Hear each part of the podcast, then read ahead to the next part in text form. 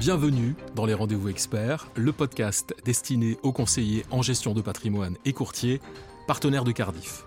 Dans ce numéro des Rendez-vous Experts, je poursuis mon entretien avec euh, Michael Erskovic, le responsable monde du vote et de l'engagement chez BNP Paribas Asset Management. Alors nous nous étions quittés sur une question majeure, à savoir comment obtenir un rendement à long terme tout en respectant les différents critères de l'investissement durable. Michael, vous évoquiez d'ailleurs dans la première partie de ce podcast la stratégie pour obtenir ces résultats.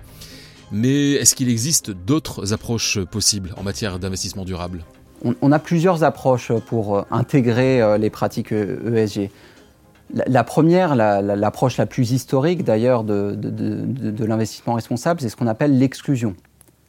Euh, les investisseurs vont exclure des entreprises en raison de leurs pratiques environnementales, sociales, donc notamment, c'est le respect euh, de ce qu'on appelle euh, les, grands principes du pacte mondial qui vont être regardés par les investisseurs et les entreprises qui ne respectent pas ces grands principes vont être exclus. Euh, donc si on a des violations de droits de l'homme, si on a du travail des enfants, etc., toutes ces, de la corruption, on aura aussi des exclusions sectorielles, normatives, où, des investisseurs vont exclure certains secteurs d'activité euh, en prenant en compte leurs impacts néfastes sur l'environnement ou sur le social. On a les stratégies qu'on appelle plutôt best in class, euh, qui consistent à prendre les entreprises qui ont les meilleures pratiques environnementales, sociales et de gouvernance dans tous les secteurs. Ce sont des stratégies donc, qui vont exclure les moins 10 ans en termes de pratiques ESG euh, e et vont prendre les sociétés qui sont les mieux placées au sein de leur secteur. On a ensuite les stratégies thématiques euh, où euh, des, investissements peuvent être sur des fonds thématiques environnementales, thématiques sociales, où ce sont les dimensions thématiques euh, des entreprises, de leur stratégie qui vont être prises en compte pour déterminer si l'entreprise va pouvoir être investissable dans ces fonds. Et, enfin, on a les fonds à impact, où l'investissement va chercher un impact positif, une intentionnalité, un impact positif sur les pratiques environnementales et sociales. Est-ce que cette, euh, analyse ESG, en quelque sorte, euh, peut s'intégrer naturellement dans un univers euh, global de gestion d'actifs? L'enjeu dans, un univers global, en dehors de toutes ces stratégies, bien sûr, qui sont opérées, de l'exclusion au best-in-class à, des approches plus thématiques, c'est ce qu'on appelle l'intégration ESG. C'est comment intégrer les pratiques environnementales, sociales et de gouvernance dans l'ensemble des gestions, dans l'ensemble des investissements. Ça, c'est vraiment le, très grand enjeu pour nous euh, chez BNP Paribas Asset Management et globalement dans les grandes sociétés de gestion. On a intégré par deux, principaux moyens. Le premier, c'est que chaque gestion doit avoir une intégration ESG qui peut être spécifique euh, par rapport à la stratégie d'investissement, mais qui va répondre néanmoins à certaines règles qu'on a fixées, comme celui d'avoir globalement un meilleur profil ESG que son indice de référence. Donc c'est un moyen, tout d'abord, l'intégration ESG à battre son indice sur des dimensions environnementales, sociales, gouvernance, par une note supérieure, par une empreinte carbone inférieure à l'indice de référence. Le deuxième volet, c'est qu'une fois qu'on investit dans une entreprise, on va engager avec elle, on va dialoguer avec cette entreprise, on va essayer de faire évoluer euh, ses pratiques environnementales, sociales, gouvernance pour euh, pour respecter les, meilleures pratiques et euh, faire évoluer positivement ces entreprises une fois qu'on a décidé et qu'on a pris une décision d'investissement et qu'on devient euh, investisseur de ces entreprises. Est-ce que c'est cette stratégie que vous qualifiez euh, d'engagement actionnarial et, en fait c'est un peu, un peu le, cœur de votre métier, Michael? Alors oui, c'est le cœur de, mon métier, donc je, suis responsable de ces activités de, vote et d'engagement. Et, et c'est vraiment le deuxième volet. Une fois qu'on a investi dans une entreprise, euh, quel pouvoir d'influence on va pouvoir avoir sur ces entreprises.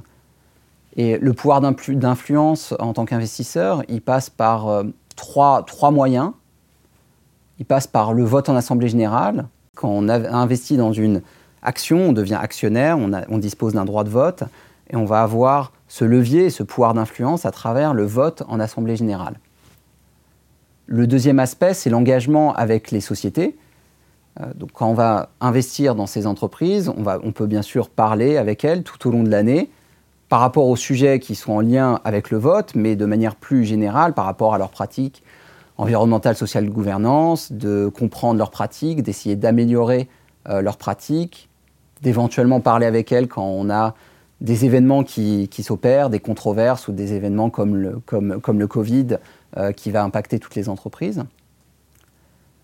Et enfin, le troisième aspect, c'est l'engagement, mais cette fois pas avec les émetteurs, mais avec les pouvoirs publics.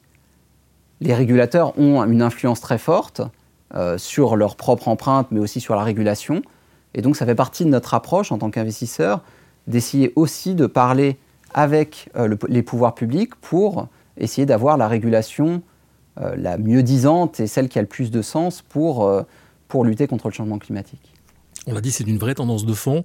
Est-ce que pour autant, vous, en tant qu'investisseur, est-ce que vous, comment vous vous représentez un petit peu ce monde qui, doit être encouragé et qui, euh, doit accélérer finalement euh, globalement ces pratiques euh, en matière de financement durable? Le marché structure par de l'engagement individuel que, que l'on peut opérer, par l'intégration ESG, par l'engagement, par le vote. Il structure de plus en plus aussi par des engagements collectifs. Euh, ça peut être les coalitions d'investisseurs comme notamment les PRI, euh, qui ont été organisées par les Nations Unies. Donc PRI, c'est Principle for Responsible Investment, qui ont fixé un socle de grands principes pour les investisseurs à respecter et qui, ont, qui sont devenus une, véritable plateforme en fait collaborative d'échange et de partage en, tant qu'investisseur euh, sur les pratiques d'intégration ESG. Ça passe aussi par des engagements collaboratifs à travers des initiatives très ciblées. Euh, l'une d'entre elles, une des plus importantes, c'est celle qui s'appelle Climate Action 100. Et donc cette coalition, quand on prend 160 entreprises qui représentent 80% des émissions de gaz à effet de serre, les investisseurs se sont regroupés, il y a plus de 500 investisseurs dans cette coalition, pour parler avec ces entreprises, ces 160 entreprises, et pour les pousser à adopter une stratégie pour lutter contre le changement climatique.